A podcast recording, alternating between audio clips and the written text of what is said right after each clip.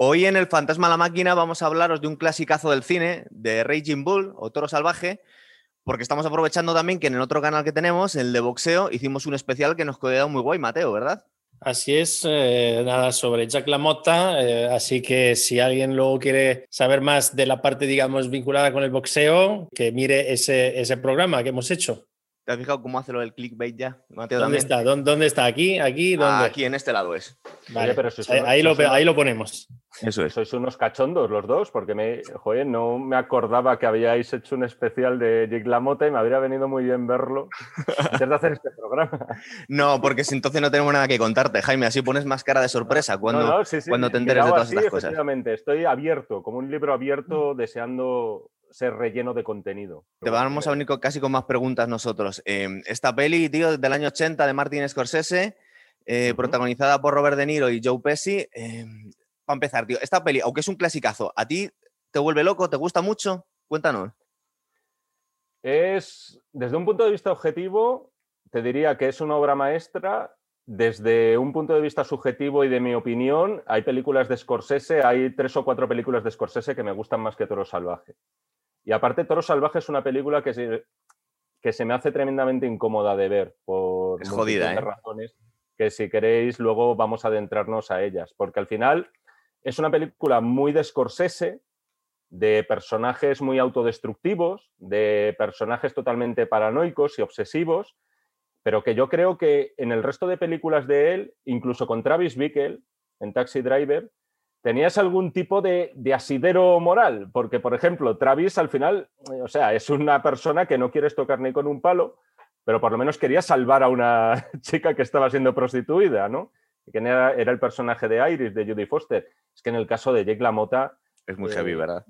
Es que no puedes justificarle desde ningún punto de vista, aunque es imposible que te caiga bien un tipo como, como Robert De Niro en esta película. Ni él, ¿no? Ni, ni siquiera Jack LaMotta se salvó a sí mismo, porque, eh, vamos, se, rumorea, se dice que cuando fue a, ver el estreno con, uh, con su mujer, y salieron del, cine, le preguntó a la mujer, pero yo, era tan malo. Y su mujer dijo, no, no, tú eras mucho peor que eso. O sea que en el fondo, él sabía que... No, no, olvidemos que la película no deja de estar basada en la autobiografía de Jake LaMotta, que también se titulaba Raging Bull, Toro Salvaje, y por lo tanto podemos decir y sumar además el hecho de que el propio Jake LaMotta fue asesor de la película y más concretamente de Robert De Niro, por lo tanto, eh, la película no está fabulando demasiado con respecto a la vida personal y privada de la eh, mota. Es que fijaros, yo que me la vi hace relativamente poco, porque me la empecé a ver hace muchos años y se me hizo una peli muy incómoda. Es decir, esta peli es que no hay por dónde cogerla, es demasiado heavy.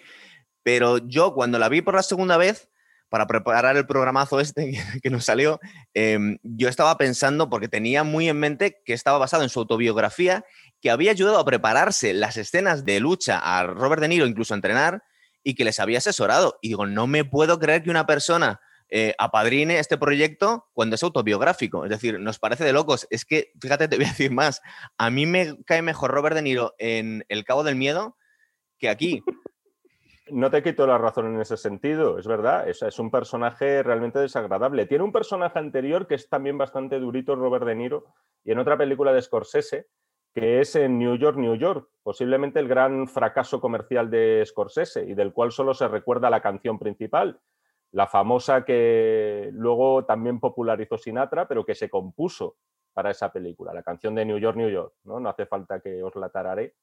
y era un, personaje, era un personaje, en este caso, eh, el de aquella película, también ido de la olla totalmente y sin ningún tipo de, de, asideros a los que poder agarrarte. A mí me da la sensación que le hicieron una guarrada a Jake LaMotta, es decir, le trataron un poco de tonto. A mí me da esa sensación, es decir, le cogieron como asesor y fue una puñalada por la espalda y yo creo que el tío simplemente porque es una película de culto eh, se ha callado el decir realmente lo que pensaba, porque no me puedo imaginar que una película basada en tu biografía y cuando ayudas a entrenar al protagonista te pongan así. Es que es de las personas más desagradables. ¿Sabes qué pasa? Que yo creo que es una peli en el fondo donde la, parte del boxeo se queda en segundo plano. Hombre, sí. O sea, es una, es una peli sobre uno de los mejores boxeadores de la historia del boxeo y sin embargo, si vemos luego cuánto se le dedica al boxeo, es muy poco. Nunca lo vemos en el gym entrenando, nunca. Hay pinceladas de algún combate, pues obviamente los, el combate, eh, el primero que gana contra Sugar Ray Robinson y el último, el, el, combate que pierde en el 51, el día de San Valentín, en la famosa masacre de San Valentín, pero poco más. Y, estos dos pelaron seis veces. Eh, y solo pues hay pincelada de dos combates. Eh, luego hay un combate contra Janiro, que no era uno de los más famosos contra quien peleó, pero lo, lo, ponen ahí porque Janiro, Tony Janiro era guapo. Entonces, para justificar los celos que él tenía eh, con su mujer. No sé, me, me, parece que la parte interesante, que la parte de boxeo, pues se, ve un poco arrinconada, que es algo que pasa a veces en las películas sobre boxeadores, que luego en el fondo... En Ali, por ejemplo, la película que pudieron hacer y la mierda que hicieron, es decir, tan amarillista y que no tiene nada de boxeo también. Y le dieron el Oscar a Will Smith también, ¿eh? Sí, o la, eh, otra de, la otra con eh, Christian Bale, ¿Os acordáis? Ah, sí, la de The Fighter. The Fighter, mm. también. The Fighter en el fondo es la historia, el, campeón no es Christian Bale, es la historia, el campeón era su hermano. su hermano. Y sin embargo se habla de Christian Bale, que es un fracasado, y de refilón se habla de boxeo, ¿no? Pero... Es verdad. Yo es que eh, esto que acaba de sacar ahora mismo Mateo es el punto principal, porque yo no definiría exactamente a Toro Salvaje como ni una película de boxeo, ni una película sobre el boxeo. Es una película que de forma accidental tiene a un boxeador como protagonista.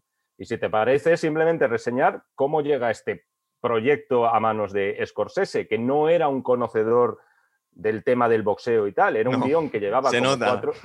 Claro, llevaba como. Ni siquiera lo seguía y tampoco. Scorsese se ha visto prácticamente todo el cine, o sea, todo lo ha devorado todo y ha sido un cinéfago declaradísimo además y un gran divulgador, pero el cine de boxeo tampoco es a él el que más le llenaba, ¿no? Estas películas antiguas tipo Marcado por el odio, con, con eh, Paul Newman, ¿no? Haciendo de, Roque Graciano, me parece que era.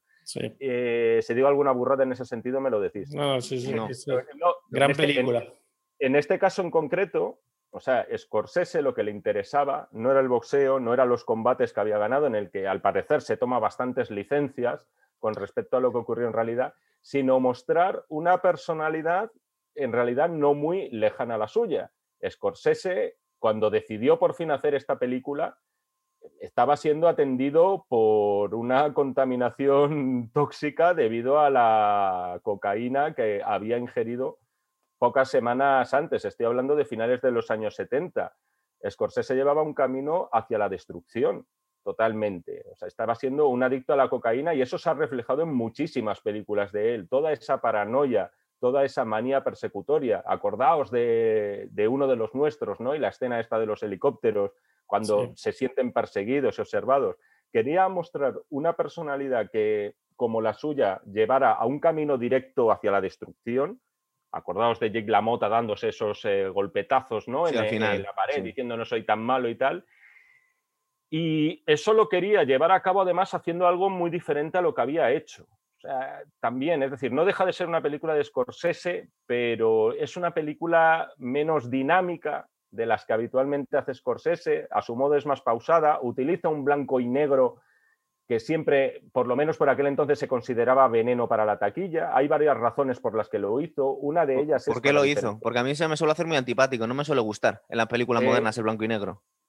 Se dice por varias razones. yo creo que la principal, bueno, primero, decisión artística de Scorsese, porque ya te digo yo que un estudio eh, o sea, a día hoy y hace ya 40 años ¿no? que tiene esta película, el blanco y negro lo quiere evitar como loco, lo consideran veneno para la taquilla. lo único es Clerks, creo, que ha sido la única que ha gustado en blanco y negro. Bueno, que no sé si fue muy taquillera eh, Clerks en realidad. Está bien. O sea, fue un éxito Clerks, pero bueno, un éxito underground, ¿no? Exacto. Roma es una película que también ha sido rodada en blanco y negro. Sí, y la lista de Schindler también, pero bueno. La lista de Schindler, ¿no? Entonces, en este caso decía que uno de los motivos, hay varios, varias razones, pero una era para diferenciarse de Rocky. Rocky, si no recuerdo mal, es del año 78.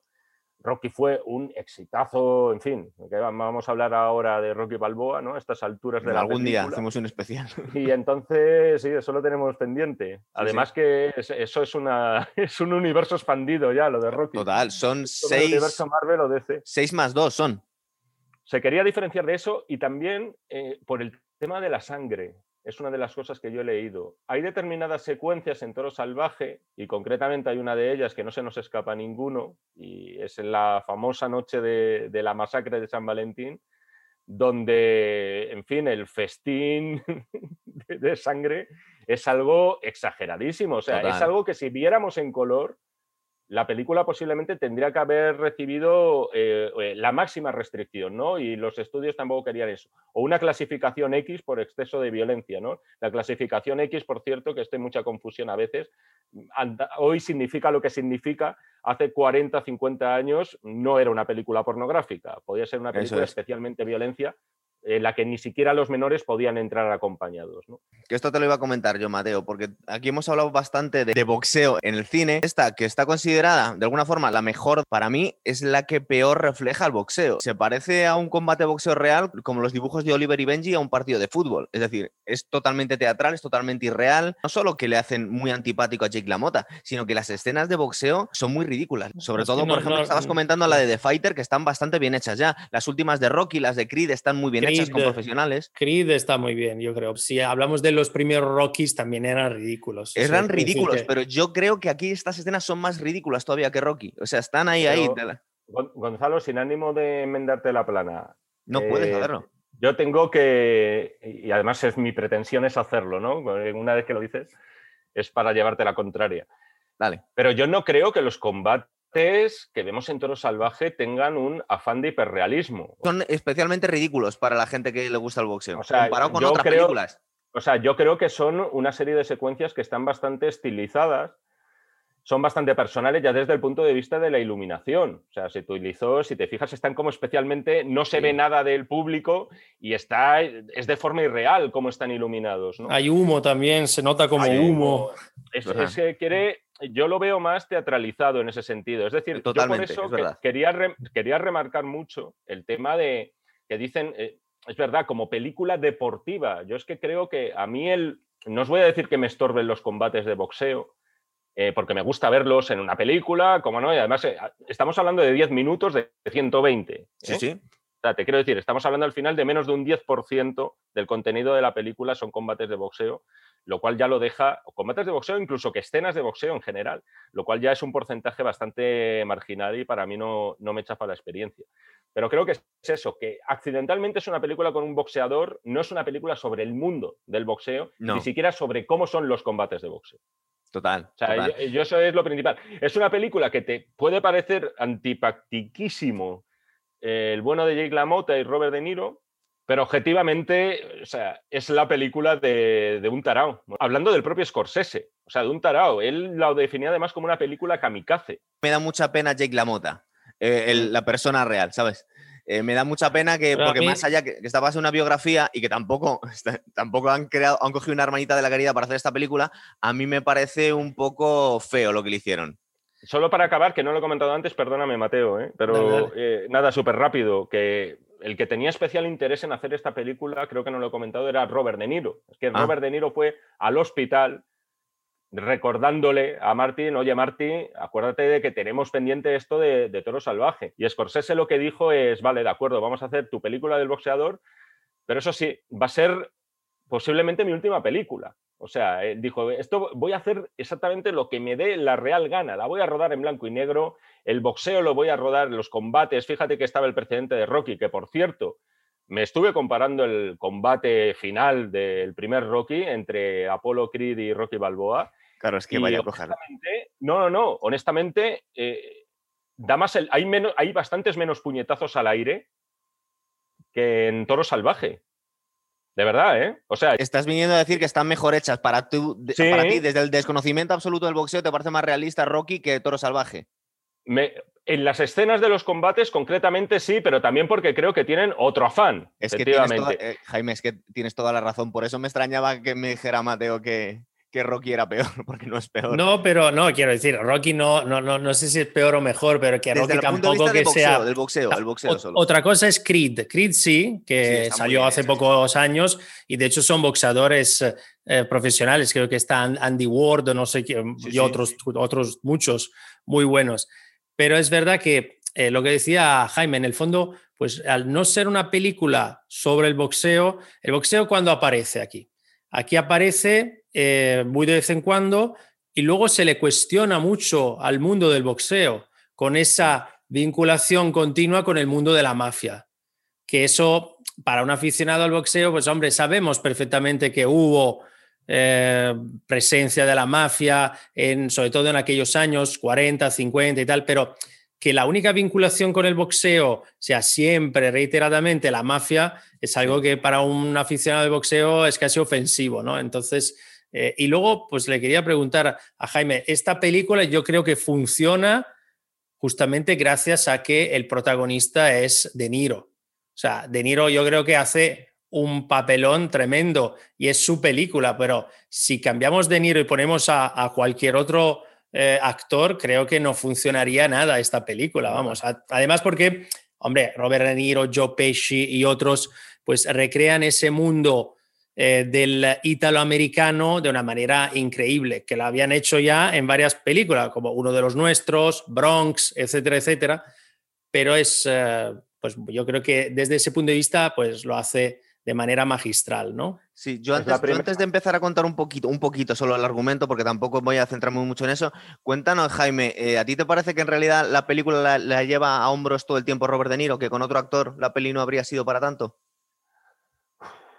nos metemos ahí en un mundo de futuribles, pero yo es que creo que estamos hablando de un Robert De Niro que por aquel entonces tenía 38 añitos, que había rodado anteriormente El Padrino 2, por el cual le habían dado un Oscar, que tres añitos antes tenía a Travis Bickle, del protagonista de Taxi Driver, y que en aquel momento era el mejor actor del mundo. Entonces, claro, eh, en eso, entre que es un empeño personal de él hasta el punto de que prácticamente se, fusiona con el personaje de, de Jake LaMotta, eh, ya lo habéis comentado. Estuvo entrevistándose con él e incluso estuvo entrenando con él y el propio Jake LaMotta decía, joder, este tío es entregadísimo. Estamos hablando de un actor del famoso método, el método, entre otros, de Lee Strasberg, el que hacía de Hyman Roth en El Padrino 2, ¿no? Para la gente que le ponga cara, el, el mafioso de, de origen judío. Y entonces es que al final acaba siendo la película es que no se puede repartir en porcentajes, pero yo creo que es una película tanto de Martin Scorsese como de, Robert De Niro. Sin señalar también eh, lo bien que está Joe Pesci en la primera vez que colaboraron De Niro y él juntos, porque también estuvieron conviviendo durante una época previa al rodaje para que de algún modo se reflejara esa cercanía que tienen entre hermanos de dos tíos que no se conocían de nada, porque hasta, hasta aquel entonces no habían coincidido, ¿no? Y la verdad es que algunas secuencias con, con Petsy para mí son posiblemente las más brillantes de la película, que luego si queréis comentamos alguna. Justo empieza la película que está él ya mayor, gordo, practicando chistes delante del espejo Vamos a ver, de aquí le vemos ya en plena decadencia. La película empieza muy heavy, pero, eh, pero parece ser que, le vemos, entre otras cosas, por eso mm, cuando hicimos el programa nosotros de, boxeo y nos, estudiamos un poco la vida de este y vimos sus vídeos, nos dimos cuenta, como comentaba Mateo, que era un humorista, que sin ser un super humorista no era Eddie Murphy, era un tío bastante simpático. Y aquí le vemos patético, sin gracia, enfadado. Ya al principio ya vemos un poco disonancia, es decir, no era tan, tan mal comediante como le vemos en la película. ¿Verdad, Mateo? Que era un tío gracioso, Jake LaMotta. Sí, pues no, y te, digo una cosa, em, o sea, él en el fondo, una vez que se jubila del mundo del boxeo, compra un garito y, se dedica a llevar su garito y a contar historietas, chistes, etcétera, entretener un poco el público, que era lo mismo que había hecho, que estaba haciendo, que, que ya hacía cuando era profesional Sugar Ray Robinson. Sugar Ray Robinson era un showman increíble que tenía su garito y, que antes de ir al combate se tomaba unas copas con, sus, con los aficionados. Eh, pero esto no aparece nada, nada en absoluto en esta película. Sugar Ray Robinson, uno de los grandes del boxeo, aparece como siempre enfadado cuando pierde y cuando gana. O sea, las únicas dos veces que, que aparece en esta película. Pero eh, de hecho lo, lo, dice en algunas entrevistas, miraba a Sugar Ray Robinson con un poco de envidia, pero también porque era un colega suyo. Al final pelearon seis veces y al final pegarte tantas veces une. O sea, aunque parezca raro, eh, subirte seis veces con la misma persona en un ring une mucho. Y esto no, no, se ve en la película. Fíjate, Jaime, em, ese Sugar Ray Robinson, que si todo tu input que tienes de este personaje es verle en la película, ves a un hombre negro bastante feo, un poco enfadado y que no sabes muy bien la importancia que tiene este tío. Er, Sugar Ray Robinson está considerado el mejor boxeador de todos los tiempos. Era un tío guapete, era un tío, como te ha comentado Mateo, que tenía un, un bar y que era súper popular con un Cadillac rosa y a la gente le encantaba. Y tú fíjate cómo no lo describen en la película. Es decir, a un hombre feo que se lleva golpes, porque no sale mucho más. Para que veas un poco la descripción que nos hacen. Y yo no me he leído el libro de Jake LaMotta, pero no me creo que lo pusiera así, como lo vemos en la peli, ¿no? Mm, sí, pero vamos, que empieza así, como decías tú, con este eh, ensayando ese monólogo, pero porque es ya, vamos, la, parte ya final de su carrera, que, que, es luego como acabará la película en realidad. Eso es. a mí eh, sí, no, nada, simplemente comentar. Bueno, primero, antes que el monólogo, eh, pequeñísima referencia a los títulos de crédito iniciales que me parecen espectaculares. A mí me parecen de los mejores títulos de crédito, o sea, de los años 80 sin ninguna duda. Y podríamos, yo creo que ampliar el campo, ¿no? Pero esa cámara lenta de ese Jake LaMotta entrenando y sonando Caballería Rusticana, por cierto, de Pietro Mascagni al igual que utilizaría esa misma banda sonora, esa misma ópera, mejor dicho, Coppola, su amigo Francis Ford Coppola, en El Padrino 3, en las secuencias más, más emblemáticas, ¿no? Y a mí me tiene, y luego hablando de lo del tema de humorista y tal, es verdad que es como un juguete roto. Y yo creo que ese es lo que quiere exactamente transmitir Scorsese.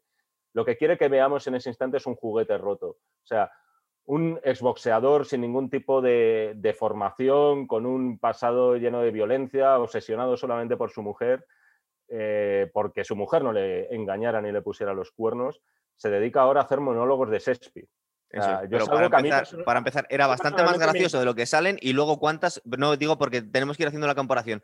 Mateo, ¿cuántas mujeres tuvo este hombre? Es decir, nos enseñan como que estaba obsesionado con su mujer, pero este hombre se casó Sí, sí, ahora no, no, no vamos, no, sé cuántas, pero sí tuvo, veces, siete unas cuantas, pero estaba obsesionado con él, con Vicky, su gran mujer fue Vicky, eh, porque además era guapísima, era modelo y tal, pero sí tuvo, tuvo unas cuantas, unas cuantas mm. más, pero, pero es verdad que siempre hay una comparación como de inferioridad, ¿no? Con su mujer.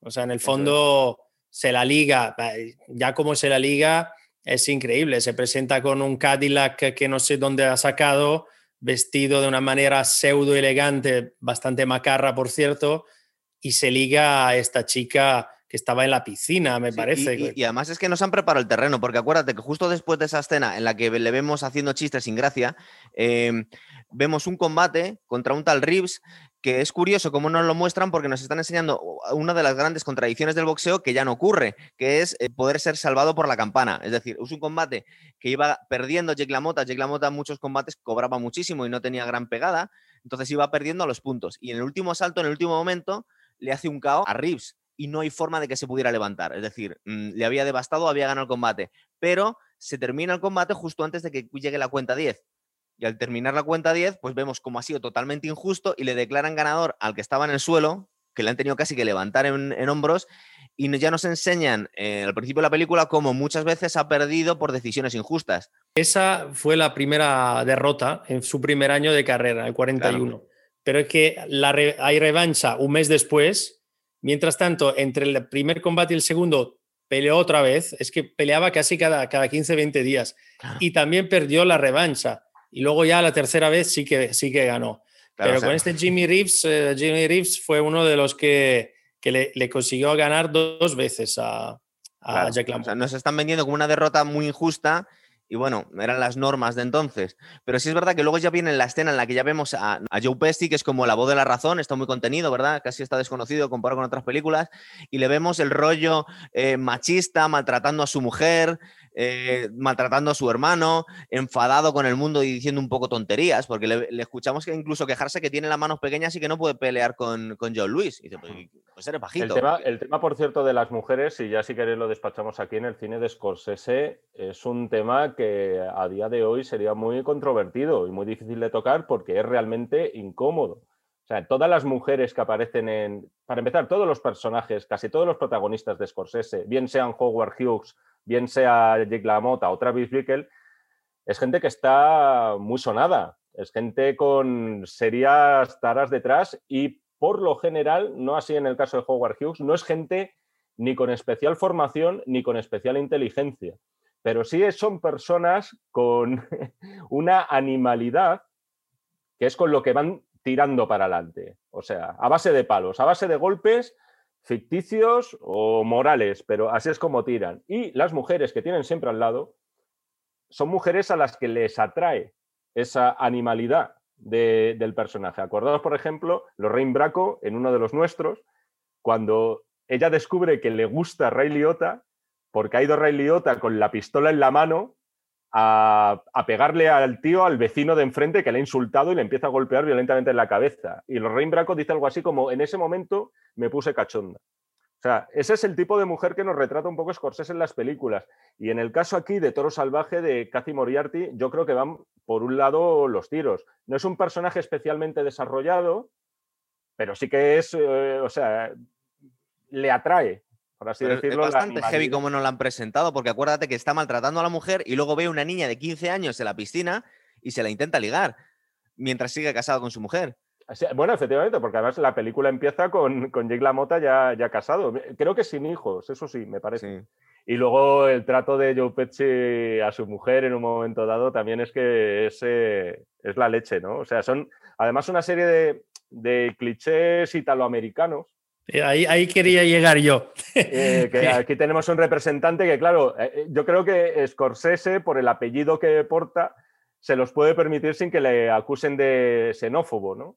No sé tú cómo, es, cómo, lo ves esto, porque... No, yo creo que en, en, ah, en, los dos, en ambos, en Joe Pesci y, en, y sobre todo en, en Robert De Niro, pues en esta película aparecen todos los clichés de los italoamericanos. El machismo, eh, la fanfarronería, eh, los celos, el hecho de, del hombre ligón, eh, el, el, incluso la estética, ¿no? En la primera escena que describía Gonzalo, aparece con una camiseta de tirantes, eh, sentado en la mesa con la mujer que está preparando la comida, ¿no? Lo típico del, del italoamericano de, de, aquella época, la camiseta de tirante blanca, eh, la religiosidad, por ejemplo, cuando, cuando lo lleva, lleva a Vicky, su futura mujer, a casa del padre y le da una vuelta, le dice, te enseño la casa. Y la casa, bueno, está repleta de imágenes de santos, de sí, crucifijos. ¿verdad? Sí. Eh, y, y, y es, y es, eso, ¿no? Un poco la, la digamos, la exaltación de esta eh, simbología religiosa, ¿no? Que era algo normal incluso en, en la Italia de, la, de, aquella época, sí. Es también que eso, lo de la religiosidad es eh, una obsesión ya de, del propio Scorsese en sí, porque en todas sus películas no puede evitar siempre meter símbolos por todos los lados, ¿no? Pero es verdad que al final siempre él está hablando de gente, pues, como podían ser sus padres, por ejemplo, ¿no? aquí nos empiezan a meter ya el relato, aquí no se met... pero se supone que la historia de Jake LaMotta sí tenía importancia, nos, nos meten el relato de la mafia, es decir, aquí se supone que por lo menos ciertos, eh, para conseguir el, el, la oportunidad para disputar el título mundial, tenías que estar mmm, congraciado con ciertos elementos de la mafia, o se supone que eso nos lo cuentan. Y de hecho, aquí vemos en la película como eh, el mismo mafioso que parece ser que tontea con la mujer de Jake LaMotta es el que le tiene que dar el visto bueno para, para que le dejen aspirar al título. Y de hecho, que eso comentamos eh, en el programa, Mateo, que hicimos, que, parece ser que fue así, es que le obligaron a perder un combate, ¿verdad? Para sí, poder disputar el, título. El combate con Billy Fox. Y de hecho, en esta película creo que se le dedica, si se le dedica algo de tiempo al boxeo es justamente en ese combate. Sí. Porque no solo se ve el combate que es, mm, es lamentable porque pierde en el cuarto asalto eh, sin caerse, ¿vale? Sin ser noqueado. En el fondo lo noquean siguiendo de pie, pero es que luego se ve cuando llora dentro del, del, vestuario, ¿no? La parte de después, que es la primera, casi la única vez que se le ve en el vestuario. En el fondo, es lo que decía Jaime, pues eh, sí, se ven algunas escenas en el ring, eh, muy, digamos, desde un punto de vista más teatral, pero no se le ve nunca entrenar en un gimnasio, o sea, no se le ve nunca hacer el saco, saltar la comba. Eh, mm, pues dentro del vestuario, el vestuario se ve dos veces, esa vez y creo que en el combate antes de, la, mm, eh, del título mundial contra Serdán, eh, contra Marcel Serdán, que cuando gana el, gana el título mundial y que además yo creo que ahí hay un error, porque habría que ver un poco las imágenes de la época, pero sube al ring sin los guantes, que es algo raro, no te ponen los guantes dentro, dentro del ring, te lo ponen en el vestuario. Pero bueno, sube ahí en el ring y se ve cómo va del vestuario al ring y es la vez que, eh, que luego se enfrenta a Serdán, el francés de origen tunecino, me parece, o argelino, y que, y que luego ya le gana y se convierte en, campeón del mundo, ¿no? Pero sí, por lo demás, lo que, lo que decías tú, esa, ese combate con Billy Fox es el combate que supuestamente, vamos, casi seguramente, pues él ah, perdió porque la mafia se lo exigió.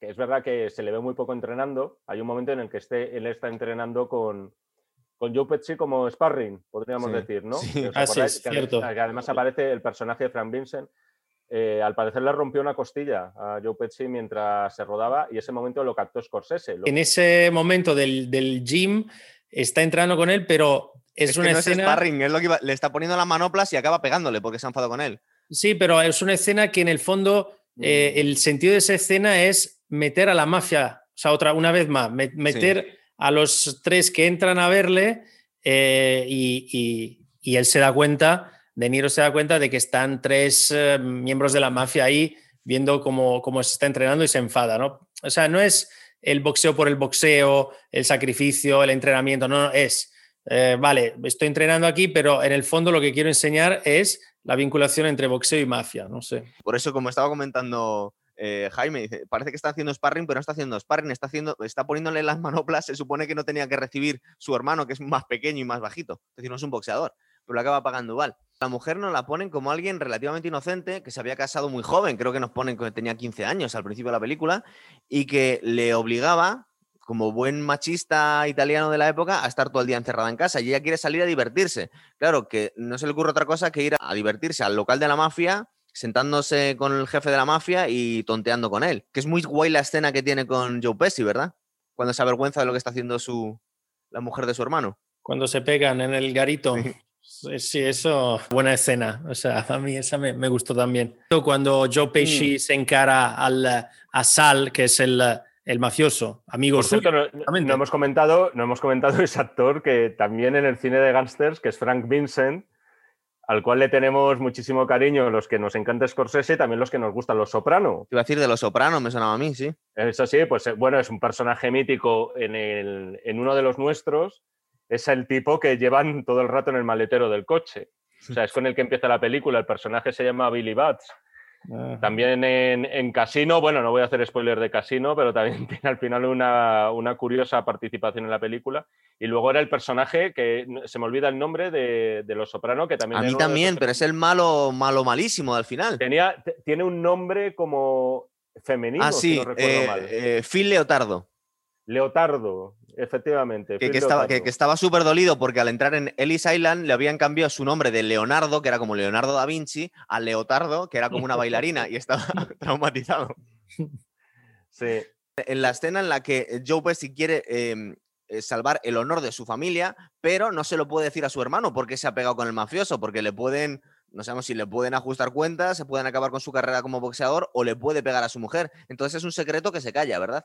No, no creo, que se calla porque le, podía pegar a su mujer. Más, que encararse con la mafia, le podía pegar a, la mujer, creo. Pero, pero, una cosa, ¿podemos descartar al 100%? Joey no ha tenido nada con Vicky. porque yo ya, o sea, yo ya lo empiezo a dudar. Es decir, en un momento dado, porque me sorprende mucho que no le diga algo a De Niro, a Jake LaMotta, teniendo en cuenta que la reacción que luego tiene, ¿cómo es? O sea, a lo mejor le hubiera salido más a cuenta explicárselo. Mira, Jake, No, lo que siéntate pasa es que un le, le habría salido más a ¿eh? cuenta te follarse a la mujer de su hermano, ya que le van a pegar igual, ¿no? Sí, por eso te digo que es que en un momento dado dices, joder, eh, si al final vas a cobrar igual, pues a lo mejor es que, oye, a ver si Jake tenía razón, ¿no? A mí no me da la sensación que hayan consumado, pero no sé, tú, Mateo, ¿tú crees que se lió con la mujer de su hermano o no? No, bueno, por la peli creo que no, o sea, no, a mí de también hecho, me parece que no. De hecho de- la idea es, creo, ¿no? Un poco la, eh, la, la- la obsesión por los celos que es. llegan incluso a pegar al hermano y que llega a pegarse con el hermano, pero luego ya al final de su carrera, eh, pues ya quiere eh, volver a acercarse, ¿no? Al hermano, por, un poco por soledad, yo creo, incluso, ¿no? No solo por arrepentimiento, que también, pero un poco por soledad, porque la vida ya que lleva, pues ahí contando chistes o haciendo monólogos, una vida un poco triste, ¿no? En- en- con esa mujer que luego se lleva eh, en- y, y que la mete en el taxi y dice, luego, nos vemos luego. O sea, la estética incluso de esa mujer, pues yo qué sé, es un poco... Es no sé horroroso describirla, todo. Pero vamos, no, no, no era como su, su esposa Vicky, ¿no? Una chica joven y guapa. Por- eh. por- Porque por es que recuerda que cuando va a pegarle a su hermano, le sigue hasta su casa donde vive su hermano y le pega delante de la mujer del hermano y de los niños. Es decir, es que Mm. es horrible toda la persona Jake LaMotta en la película. Que, que, por cierto, Joey, Jake LaMotta no, no protestó por la visión que daban desde la película, por lo menos no lo hizo pública y abiertamente, pero el que sí que lo hizo fue Joey LaMotta, que amenazó con denunciar por la visión que se daban de que se estaba dando de él en la película de Scorsese. Pedía una indemnización millonaria y no sé cómo acabaría eso. De todas formas, a destacar que antes de la pelea gorda, el, el de la que deriva del Did You Fuck My Wife, que nada más que pronuncia esa frase Robert De Niro, aunque no hayas visto la película, sabes que se ha acabado. Es decir, ahí ya alguien va a morir aquí. Antes está la secuencia está del desayuno, creo que están desayunando con lo del Hit Me, que creo que no lo hemos comentado. Lo de No, Pégame, cierto. No, que no lo hemos Es al comentado. que- principio, ¿no? Es la es del al principio, que bueno, tú, tú has hecho referencia a eso, Mateo, porque es cuando está él efectivamente con la camiseta de tirantillos, esta Sí. como de, de macho italiano, ¿no? Podríamos decir. Eh, los puñetazos son auténticos, además, los que, les, eh, los que le propinaba Joe Pesci a, a Robert De Niro en esa Ah, sí. misma secuencia. ¿no? Cuando contamos la peli nos acordamos de cosas. Me estoy acordando en esa escena también, para que nos haga más despreciable todavía Jake LaMotta, es que los vecinos le están diciendo que por favor no grite tanto cuando le está amenazando a su mujer y Jake LaMotta le responde que va a matarles al perro, como no se Sí. callen. Es decir, es que es un ser... Por eso te digo que es que me cae bastante mejor Max Cady que Jake LaMotta dentro de la filmografía de, de Robert De. Niro. Es increíble. No, hubieras, no, no, no, no- iba a ser fácil tenerle de vecino, ¿eh? pero yo creo que en eso reproduce mucho y muy bien pues algunas eh, eh, pues situaciones reales de algunos barrios como la Little Italy de, de aquella época. ¿no? Yo creo que esa es parte real, vida real, total. Vamos. Total, es verdad.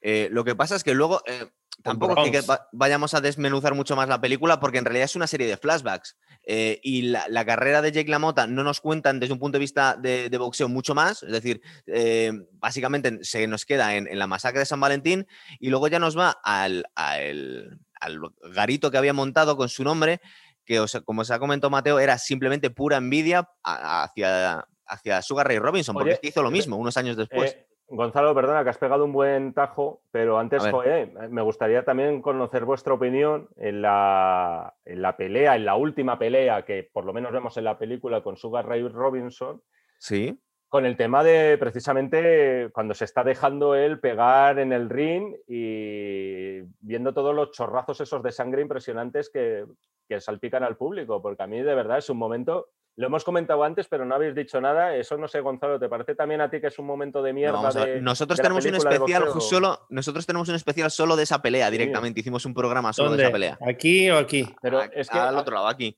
Eh, que contamos las seis peleas, pero sobre todo porque es de la única, de la única pelea que hay material grabado, Sí, vi- es del- visto, de la masacre sí. de San Valentín.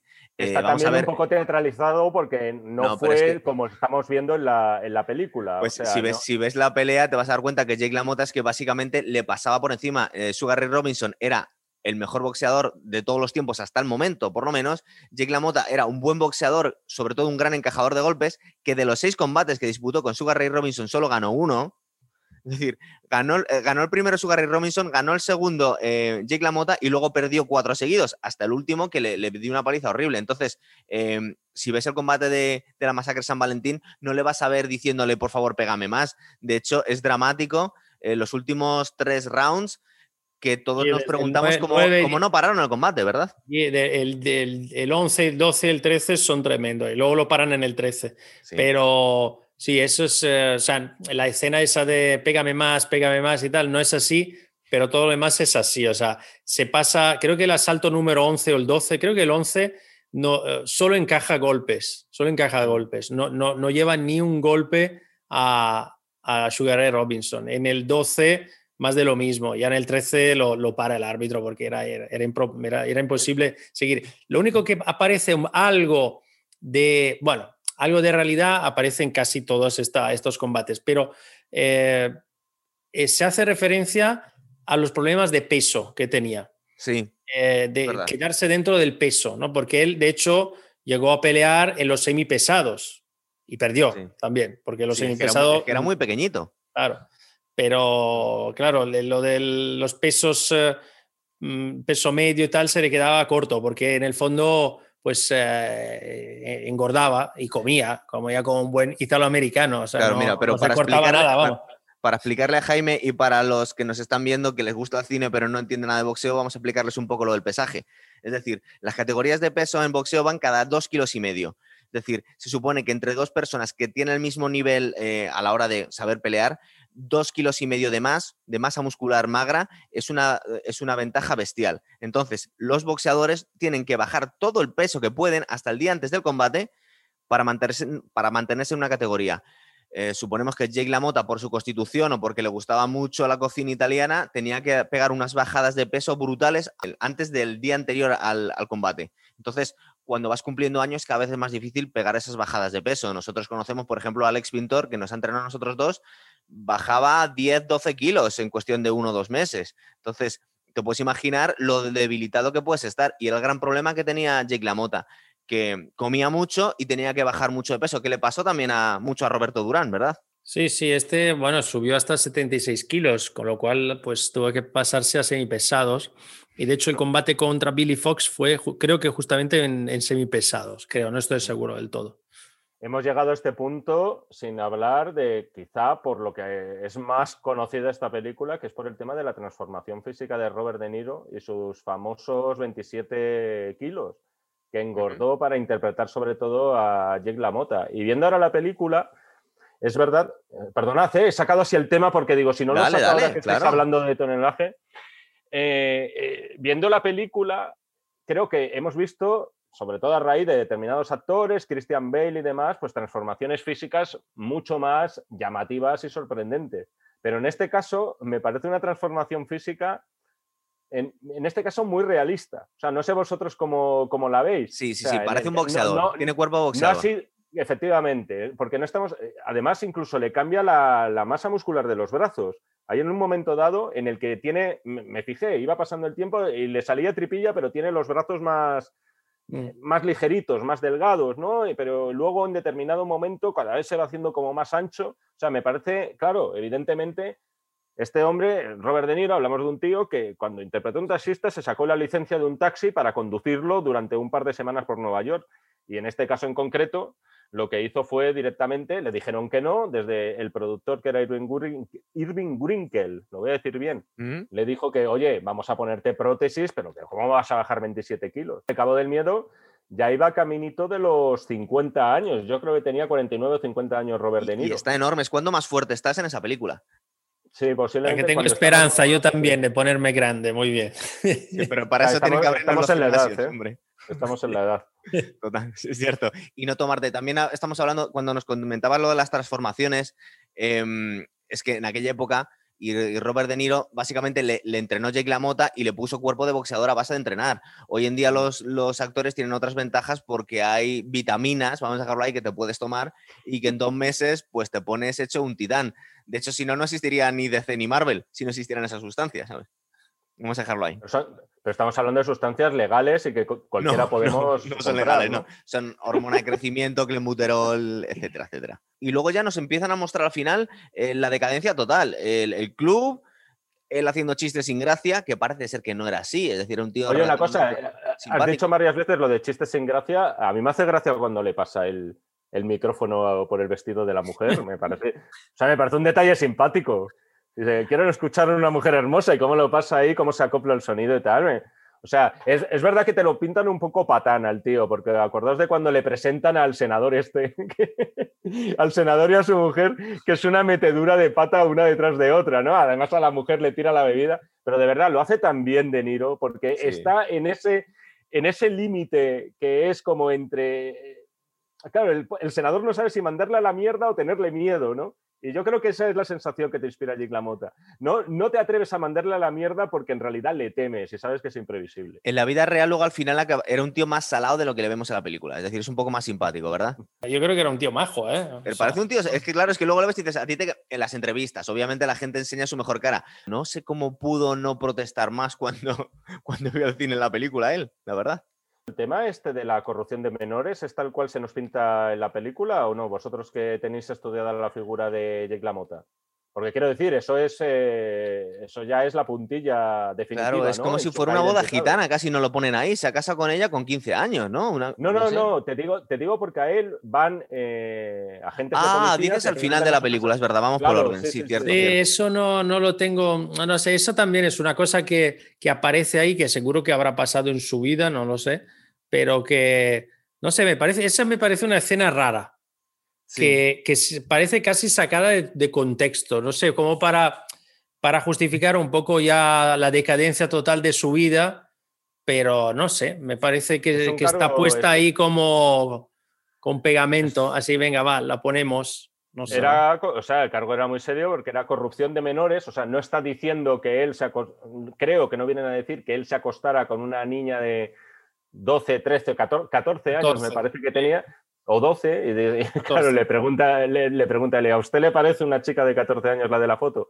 Sino que él se la habría presentado a otras personas, etcétera, ¿no? Lo que pasa es que es verdad que esto, como dice Mateo, al final lo que nos lleva es a, que Scorsese lo que quiere es que toque fondo, definitivamente con la escena de la cárcel, ¿no?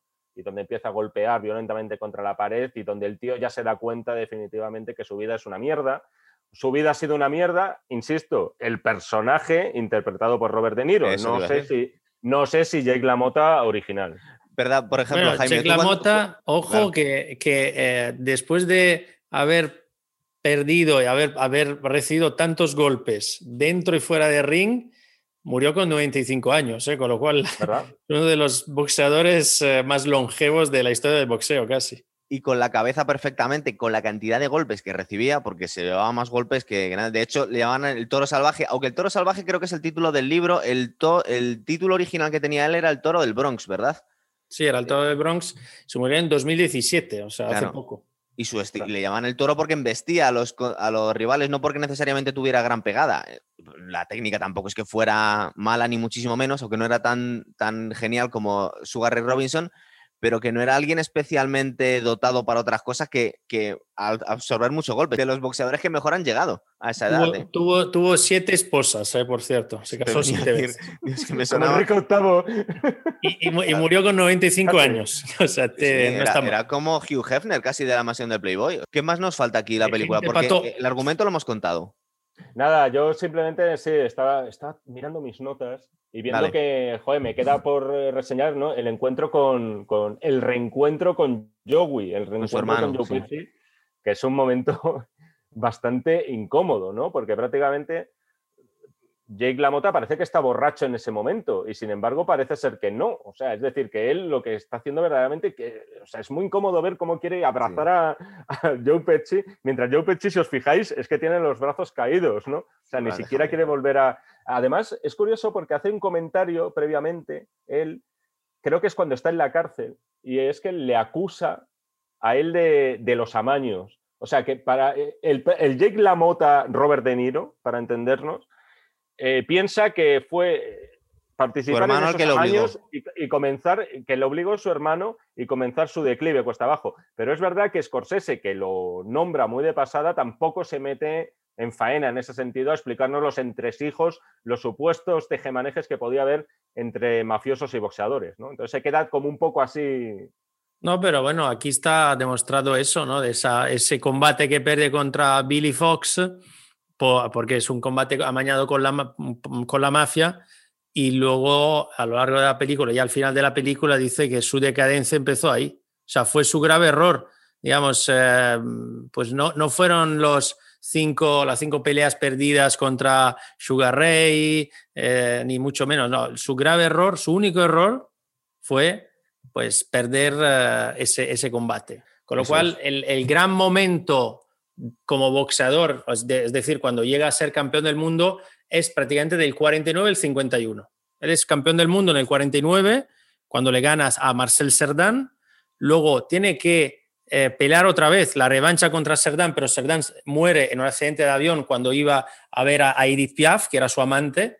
Eh, estaba yendo de, Europa a Estados Unidos para, para ver a Edith Piaf y se, se, cae en las Azores el avión. Entonces es sustituido eh, por Tiberio Mitri, italiano. La segunda defensa, aquí aparece algo en, la película, es contra Laurent de Tuile eh, francés, gana por KO en el último asalto cuando estaba perdiendo ese, ese combate. Y luego la última defensa, la, masacre de San Valentín, el 14 de febrero del 51, cuando pierde muy mal contra Sugar Ray Robinson. Es decir, él es campeón del mundo entre el 49 y el 51. Lo tenemos todo ya, chicos. ¿Qué, nos dejamos? Perfecto. Nada, Muy bien. pues ya vamos pensando el próximo que. Vamos a ir pensando el próximo programa, ¿vale? Muy bien. Pues nada. chicos. Venga.